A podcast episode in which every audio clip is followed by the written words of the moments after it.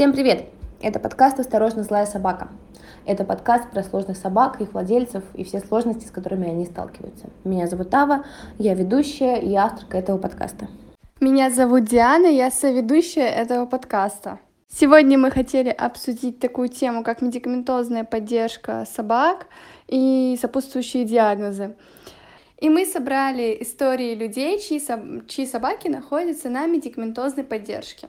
Этот опыт может быть очень разным. Разные собаки, разные диагнозы, разные причины постановки таких диагнозов, разное лечение и разные результаты. Поэтому мы постарались собрать э, разных людей с разными проблемами, чтобы с каждой стороны эту тему осветить. Сегодня у нас будет четыре истории, включая мою, потому что моя собака была на медикаментозной поддержке. Ну и звук этого выпуска немножко хуже, чем остальные, потому что делаем мы его в таком необычном формате и решили не встречаться, не записывать этот выпуск целиком, а сделать нарезку из разных-разных историй. Сегодня мы послушаем истории про Метиса Хаски, Арчера, про Грюниндаля, Ярхи, который, про которого тут уже было, про Добермана Дея и моего Метиса Бордер Колли Гарри. Дальше э, будут больше рассказывать наши гости про своих собак, э, а мы уже, наверное, встретимся с вами в конце. Меня зовут Ольга, и моя собака Грюнендаль по имени Ярхи. Он с детства был тревожный и грустный, но в пределах нормы. Пять месяцев он остался на передержке, а мы с мужем уехали куда-то в отпуск. Когда вернулись, прошла еще пара дней, и Ярхи начал бегать за тенями. А как выглядит погоня за тенями? Вот, например, пасмурный день, и твоя собака абсолютно нормальная, но вдруг сквозь облака выглядывает солнце, а значит предметы вокруг начинают отбрасывать тень. И яркий срывается в погоню. На поводке он просто бегал кругами до тех пор, пока солнце не пряталось, а потом еще всю прогулку на случай, если оно вернется. Без поводка он просто убегал по прямой, пока мы его не ловили. А сперва мы пробовали решить это дело послушкой. Не сработало. Затем релаксацией. И из жизни Ярхи ушли все тренировки, требования. Погоня за тенями все равно оставалась. Вообще это было страшно неудобно. Утром я просыпалась и сразу смотрела, какая погода на улице. Если солнце, значит прогулка у нас будет кошмарная. А все такие писали в это время, какая классная погода, мы все идем гулять со своими собачками. А мы тоже идем гулять, но лицо у нас было мрачное. Вот, и получилось, что прошло полтора года, и наконец мы добрались до невролога. И наш врач сказала, это либо эпилепсия, которая проверяется таким... Проявля... Это либо эпилепсия, которая а, проявляется таким странным образом, либо компульсивное расстройство. И к Ярхе подключили датчики прямо в голову и смотрели на мониторе активность его мозга. Эпилепсию не нашли, и так мы получили диагноз компульсивное расстройство. И Ярхе стал принимать антидепрессанты. Первые дни ему было тяжело, у него усилилась тревожность, и были даже панические атаки по ночам. Но, в общем, так часто бывает, когда организм адаптируется к препарату, и у людей тоже. И затем все становилось лучше и лучше. Он набрал вес, а до этого, сколько он не ел, он был похож на узника Аскабана. Он стал ласковым, спокойным где-то на второй месяц приема таблеток и стало попроще с тенями. Как это выглядит у нас сейчас? Сейчас он бегает за ними только на закате, когда самые прям такие длинные тени, и всегда возвращается. Он убегает вперед, тормозит, прибегает обратно и снова вперед. И у меня такая собака йо-йо. А, мы живем в полях, поэтому это не очень сильно мешает. Зато я точно знаю, что у собаки нет никакого недостатка движения. А, мы стараемся не гулять на закате, а в какое-то другое время суток все хорошо, даже когда солнце, он его уже не замечает. Вот, получается, он сел на таблетки в два года, а сейчас ему четыре. В общем, да, два года он принимает антидепрессанты. Скорее всего, Яркий будет всю жизнь принимать эти таблетки, но, в общем, меня это не особо смущает, потому что э, бывают там собаки или люди с проблемами с сердцем, с каким-нибудь сахарным диабетом, с чем-то еще, но у него проблемы с головушкой. И если ему нужны лекарства для того, чтобы э, все нормально у него было и ему хорошо жилось, ну, почему бы и нет, в общем-то. Вот так вот. Всем привет! Меня зовут Марго, я начинающий кинолог и хозяйка добермана с АКР, гиперактивностью и депрессией по имени Деймон. На данный момент мы проходим курс терапии. Начну с небольшой предыстории, из-за чего все, собственно, и началось. А, Дэй был довольно адекватной собакой, э, но из-за того, что он тянул поводок, подбирал гадости на улице, я решила обратиться к кинологу. Тогда у меня было крайне мало представления о том, как вообще нужно воспитывать собаку, как выбрать хорошего кинолога. И я наткнулась на ужасного специалиста, который говорил, это же доберман, его надо гонять по 6 часов в день. Угу. А тогда Дэй вообще был четырехмесячным щенком. У нас а, было всего лишь одно занятие с этим кинологом, и неделю мы следовали ее советам. Ну, а потом до меня дошло, что что-то не так. На фоне э, вот этого всего Дэй словил дичайший перегруз. Он буквально не разрешал себе спать. В сутки спал около 6 часов вместо минимальных 12, да и для щенков и того больше. Э, и это было осенью 21 года и нас спасла Крис. Это просто чудесный кинолог из Питера. Мы занимались дистанционно, учились засыпать, расслабляться, выдержка и так далее. Но проблема все равно полностью не уходила. После занятий с Крис зимой уже была такая картина. В целом лучше, но триггерило абсолютно все из-за всего перевозбуждался, очень быстро ловил перегруз и даже занимался селфхармом. То есть он грыз себе лапу, и причем настолько сильно, что даже начинал скулить. И его ничем нельзя было не отвлечь, перевести внимание, вообще ничего не работало. Но это все еще цветочки где-то раз в месяц у Дэймона случались истерики, и, как позже выяснилось, это вообще были панические атаки, которые длились от трех до семи дней примерно. Он во время этих панических атак спал примерно по два часа в сутки всего лишь. А, и на прогулке, ой, ну, гулять это вообще было невозможно. Он очень сильно, со всей своей доберманской мощью тянул поводок — причем во все стороны сразу, на протяжении всей прогулки, и вообще меня абсолютно не слышал, даже на свое имя не отзывался.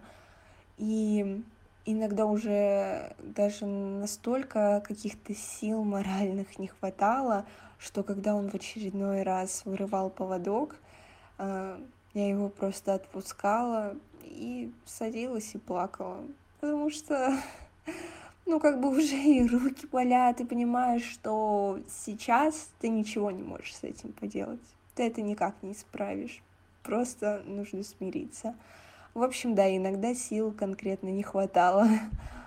И все время, что он не спал, да и начинал скулить, потом вылить, лаять, а уже день на третий, четвертый, вот так где-то он начинал агриться и он очень сильно кусался, мог прям в лицо вцепиться. У меня даже с того времени шрамик у брови остался. А помимо того, что он сам не спал, он и мне не разрешал даже не то, чтобы спать, на стуле спокойно посидеть. Он, ну, продолжал орать, кусать и все вот это. А, и поэтому спать я уезжала на работу. И после вот такой каждой панической атаки, да и вообще все нафиг забывал. Мы заново учились не тянуть поводок, а самостоятельно ложиться спать, заново его приучала к месту, заходить в лифт, э, реакции на людей, собак и все остальное. Вообще просто все заново. Вот так.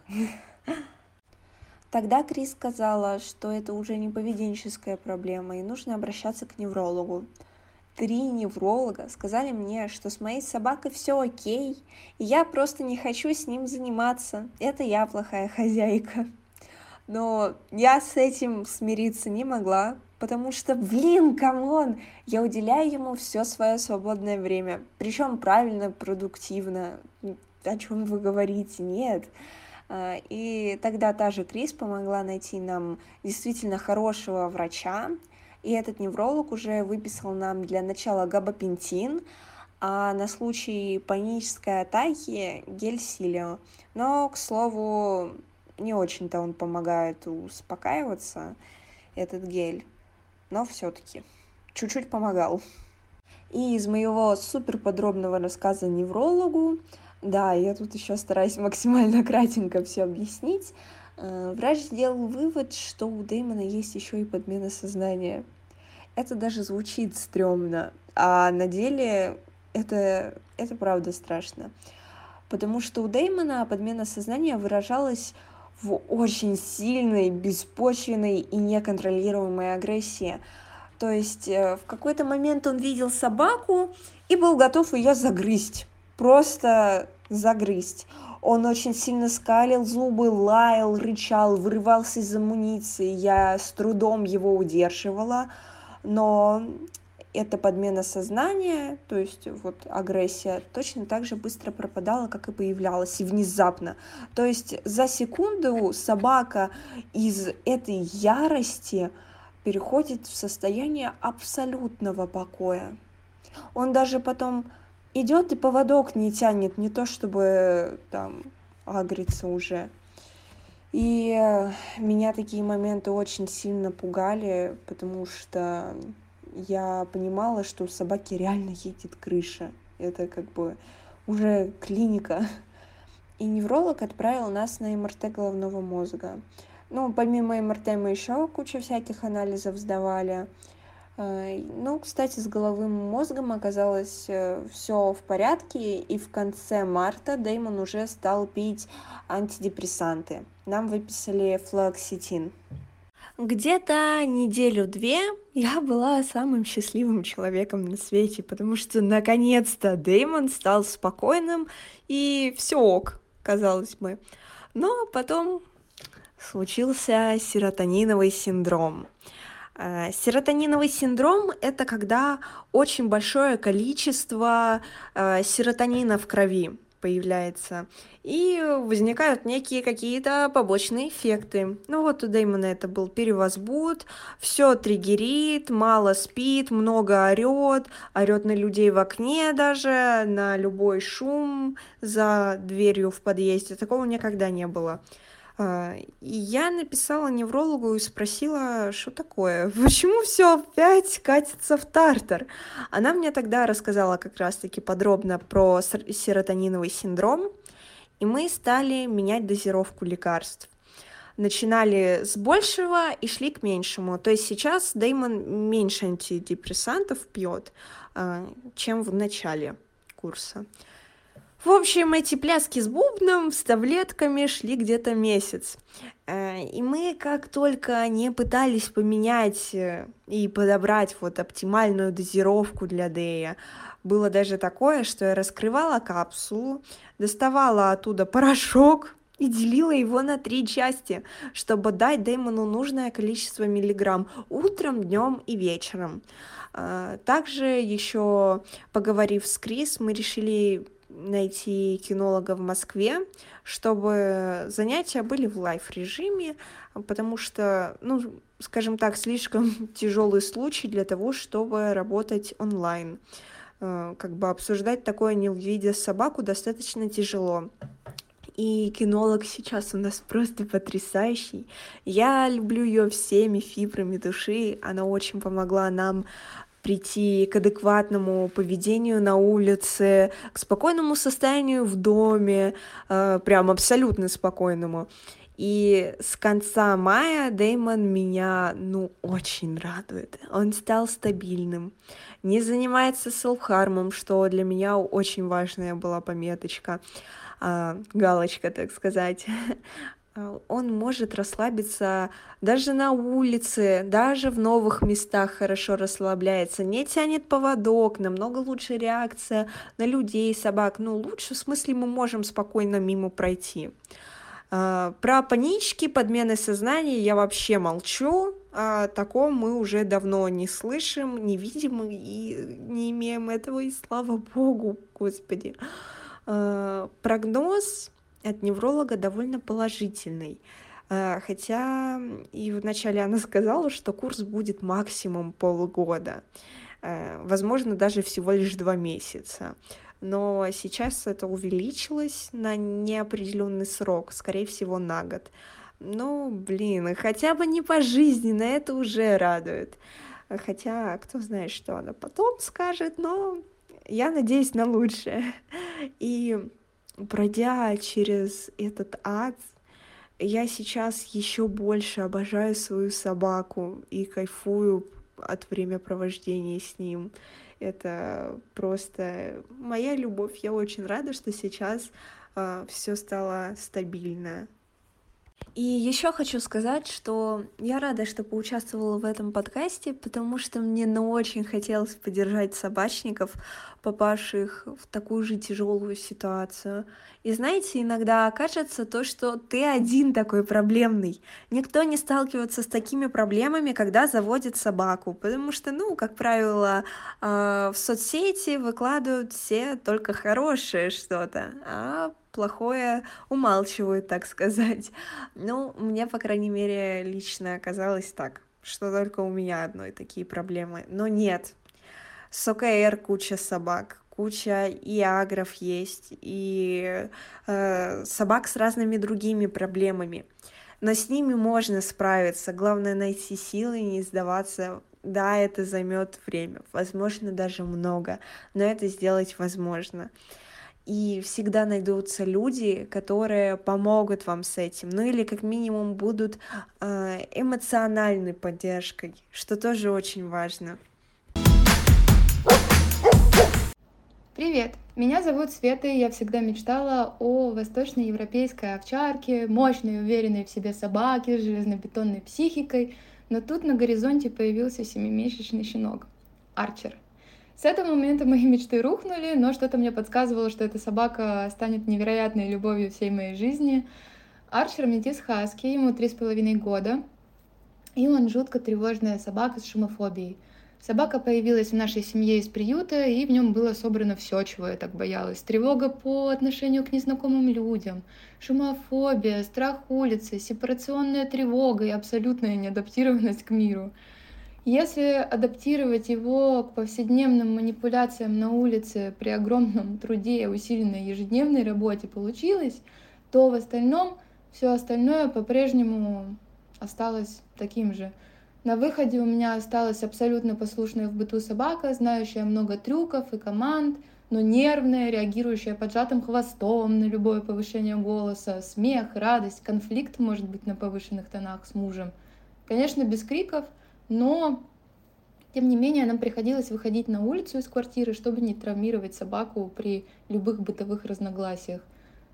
Согласитесь, тяжело не смеяться дома также, потому что твоя собака стрессует от этого каждый раз. Также он не оставался дома от слова совсем. Он выл, у него текли слюни, он шкреб дверь, он метался по квартире, усиленно линял, отказывался от еды. И все только потому, что мы ушли.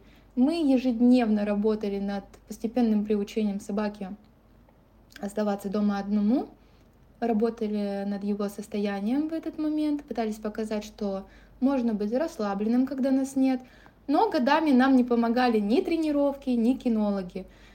И как-то раз я познакомилась с Савой. И она сказала нам о том, что, возможно, это совсем не наша вина и упущение, о том, что вся проблема может быть в голове, у собаки, и решить зачастую можно некоторые проблемы с помощью медикаментов, а, которые будут добавлены к тренировкам. Она подсказала нам, где найти хорошего невролога и проконсультироваться. Мне это было очень кстати, потому что в этот момент у нас прибавилось проблем с собакой. После новогодних салютов почти на третьем году жизни собака стала бояться выходить на улицу в темное время суток. Ну, как бы салюты были в это время, скорее всего. Ой, со временем он стал тянуть домой, и не только вечером, но и утром. Он перестал играть с игрушками, другими собаками, перестал получать удовольствие от разучивания трюков, которые он так любил, от контакта со мной. Он стал отрешенным, спал по 5-7 часов в сутки при норме сна собаки в 16 часов минимум. На улице он периодически перевозбуждался без причины, разлизывал лапы до хромоты, Настал день X, невролог поставил Арчеру генерализированное тревожное расстройство и выписал антидепрессанты. Уже на второй неделе приема он вернулся в прежнего счастливого пса, который э, рад прогулкам, играм, контакту с человеком. Он начал больше спать, перестал перевозбуждаться. Он стал адекватно реагировать на раздражители, а главное на шум. Теперь хлопок выхлопной трубы машины не портил нам всю прогулку. А к месяцу приема мы просто увидели чудо. Собака вместо паники просто легла спать в наше отсутствие. Нас не было дома 4 часа, и все 4 часа он спал. За годы неудобств это стало для меня непозволительной роскошью. Это было настолько невероятно, что я сначала подумала, что псу стало плохо. Или, может быть, он вообще умер от приступа. Ведь никогда, ни разу в жизни за три с половиной года он не был в спокойствии. Еще чуть-чуть позже собака стала с удовольствием входить и гулять вечером в темноте. Не совсем без страха, но видно, что он э, остерегается, при этом он не тянет домой, и хвост у него всегда трубой, а это у нас яркий индикатор состояния. Терапия продлится от 6 до 12 месяцев, как сказал врач, для закрепления результата. И такой вот потрясающий результат за невероятно короткий срок. Привет, меня зовут Ава, вы меня так знаете по этому подкасту. И хочу поделиться своей историей, связанной с моей собакой Гави. Он обещали метиса бордера, выросло, что выросло. Ну, как бы тут я абсолютно не претендую на какую-то истину, скажем так. А, Гави гипервозбудимый, очень тревожный собак с обсессивно-компульсивным расстройством. Значит, в целом уже тысячу раз рассказывала о том, как у нас складывалась наша жизнь. Гави изначально очень возбудимая собака, очень проблемная, очень тревожная. Ему было тяжело жить, тяжело дышать, ходить. А вообще, ему было тяжело делать все, потому что от любого даже малейшего стимула он перевозбуждался. Плюс он изначально был очень тревожный, очень плохо оставался один очень сильно нервничал из-за этого и в целом вел себя чаще всего неадекватно в каких-то сложных условиях. Конечно, это было очень тяжело, и мы работали с кинологом в какой-то момент, и сами что-то пытались сделать, и в какой-то момент это правда работало и помогало, и почти что получалась меняемая собака. Но в какой-то момент э, это все закончилось. Мы переехали, и мою собаку сильно откатило назад. Э, у него с достаточно ну, с начальных этапов, скажем так, жизни с нами были приступы самоповреждения, в которые он разлизывал и раскусывал себе конечности. Всегда наблюдалось верчение вокруг себя, такое маниакальное достаточно. А про тревогу расставания я вообще молчу. Это все проявлялось вот как раз-таки чаще всего в такие моменты. И вот такая вот гипервозбудимость постоянная. Это было ужасно. И когда мы переехали, все снова стало очень плохо. Мы никогда не жили с ним вдвоем или там втроем с партнером. Нет, всегда было очень много людей. И в какой-то момент, конечно, стало понятно, что все, все совсем плохо, потому что даже наличие соседей в квартире в тот момент, когда нет у меня или нас двоих, абсолютно не помогало ему, и он очень э, тревожно себя ощущал и очень тяжело с этим справлялся было принято решение собаке помочь медикаментозно, а тогда я проконсультировалась с кинологом, с которым мы работали до этого, и нам дали как бы абсолютное добро и сказали, дали контакты врача. Мы не попали к тому неврологу, которому мы хотели, и пошли к другому. И там, как я понимаю, это относительно является нормой, но меня очень сильно смутило. А, нам подобрали некорректную и очень высокую дозировку. И заново. Мы попали немножко не к тому неврологу, которому хотели, из-за чего, конечно, я была расстроена, но абсолютно доверилась врачу. Нам поставили вот непосредственно тревогу расставания, ОКР и гипервозбудимость, гиперактивность и гиперактивность. А, было тяжко, было сложно, но как бы с диагнозом я, в общем-то, смирилась, мне стало попроще, что хотя бы понятно, что с собакой. Нам выписали антидепрессанты, и, в общем-то, все должно было бы быть хорошо, если бы не тот нюанс, что Гави абсолютно не подошла такая высокая дозировка. И начался тоже серотониновый синдром. У него это выражалось в трясущихся задних конечностей. Был очень сильный тремор такой, что он не мог встать просто, то есть он, у него подкашивались ноги. И моя тихая, не лающая собака истошно орала на дверь, и э, очень, в общем, очень нервно себя вела, и было, конечно, очень страшно, и писали и неврологу, и кинологу, и вообще всем, всем, всем я быстро писала с вопросом, что делать, что делать. В итоге выяснилось, что действительно диссертативный синдром, мы снизили дозировку, подобрали габапентин и утвердили эти назначения с неврологом, к которому как раз мы попасть хотели и собирались. Вот. И на самом деле, в общем-то, тут больше рассказывать нечего, потому что достаточно быстро с медикаментозной поддержкой мы слезли. И в дальнейшем мы просто эпизодически пропивали курс непосредственно габапентина для снятия общей такой тревожности. Именно тот курс, он длился буквально несколько месяцев, и собака даже не полностью к нему адаптировалась, таблетки стали не подходить, доверия к неврологу у меня не было, и дальше я пыталась, конечно, тянуть именно поведенческой коррекцией, в целом оно относительно работало. Вот недавно мы закончили последний наш курс габапентина. А, там есть еще свои сложности в плане реакции ЖКТ на что на антидепрессанты, что на вот габапентин. Ну, в общем, было очень-очень сложно. Я подозреваю, что рано или поздно мы вернемся к полноценной фармподдержке, потому что даже сейчас, после успешной коррекции, я все равно понимаю, что какие-то моменты может быть сложно, и в какие-то моменты я подозреваю, что будут и откаты, и все-таки остается компульсивное поведение без самоповреждений, но оно остается. И, конечно, не могу сказать, что собаке с этим прям тяжело, но не исключаю того, что в какой-то момент станет сильно хуже, и очень хочется ему как-то помочь с этим. Как-то так. А, у меня вот еще есть вопрос. А, насколько сильно поведение поменялось после медикаментозной поддержки?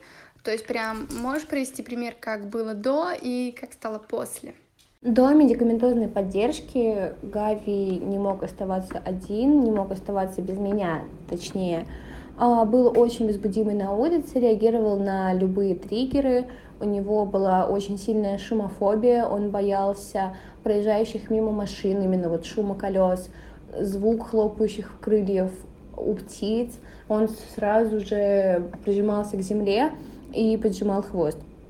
А, в целом боялся темноты, мог не идти, не мог подойти к подъезду, если мы шли через темную аллею.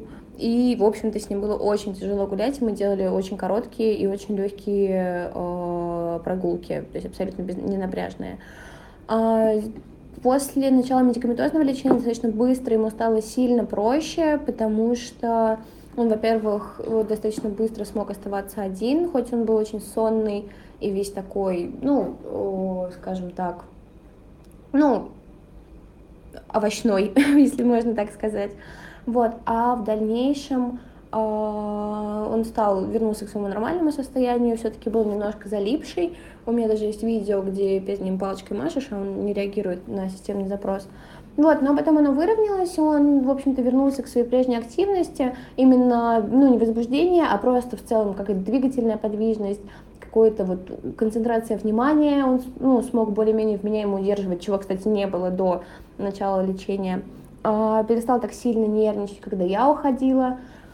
А, в целом был намного увереннее на прогулках, он перестал бояться темноты, ему стало все равно на проезжающие машины. Я уверена, что благодаря медикаментозной поддержке мы это все немножко закрепили, и в дальнейшем удалось вывести на какой-то приемлемый уровень и из этого строить коррекцию. Конечно, сейчас с коррекцией было бы проще, потому что он все еще летает достаточно сильное возбуждение эпизодически, и э, ну, ему бывает тяжело, и тревога расставания, конечно, у нас подчинена вообще не до конца, компульсивные окружения вокруг себя остались, и вот это все, но пока я не вижу острой потребности в этом, хотя в ближайшее время все равно планирую дойти до невролога и все это все-таки пересмотреть. Вот такие любопытные истории у нас получились. В этот раз из-за немножко странного формата не будет ни блица, ничего. И, в общем-то, тут показано, насколько опыт может быть разным и как может быть разным собакам тяжело. Если вам понравился такой формат, тоже дайте знать. Может быть, мы еще когда-нибудь такое сделаем. И если вдруг вы тоже хотите поучаствовать в таком формате, тоже напишите, дайте об этом знать. А, вот, потому что в этом формате абсолютно не важно, где вы живете, где вы находитесь. Все было записано онлайн. Вот. Поэтому, да.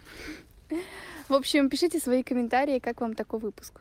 Это был подкаст «Осторожно, злая собака». Я его ведущая Ава. А я его ведущая Диана. И всем пока!